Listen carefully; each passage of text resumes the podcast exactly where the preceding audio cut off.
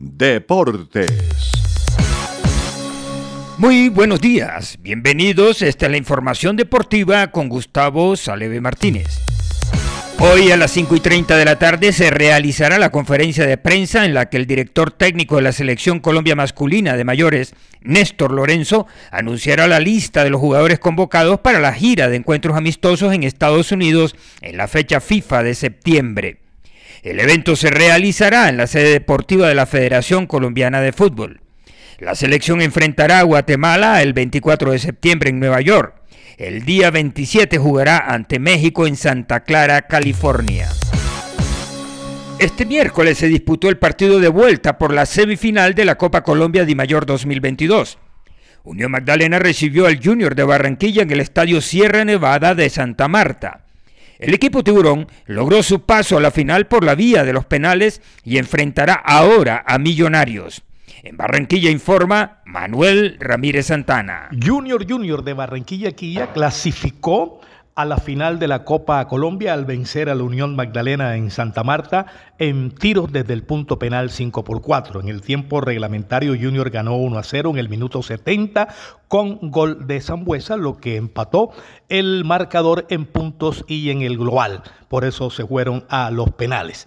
Junior de la mano de Comezaña jugará entonces la final contra el equipo de Millonarios en dos juegos de ida y vuelta que se van a desarrollar el 28 de septiembre en Barranquilla y 5 de octubre en Bogotá.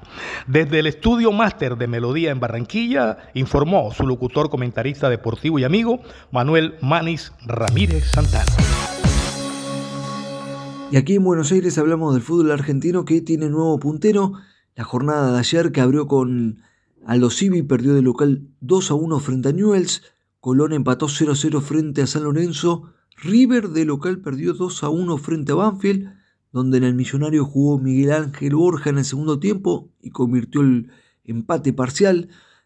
Y en Lanús perdió 1 a 0 frente a Boca con gol de Pipa Benedetto.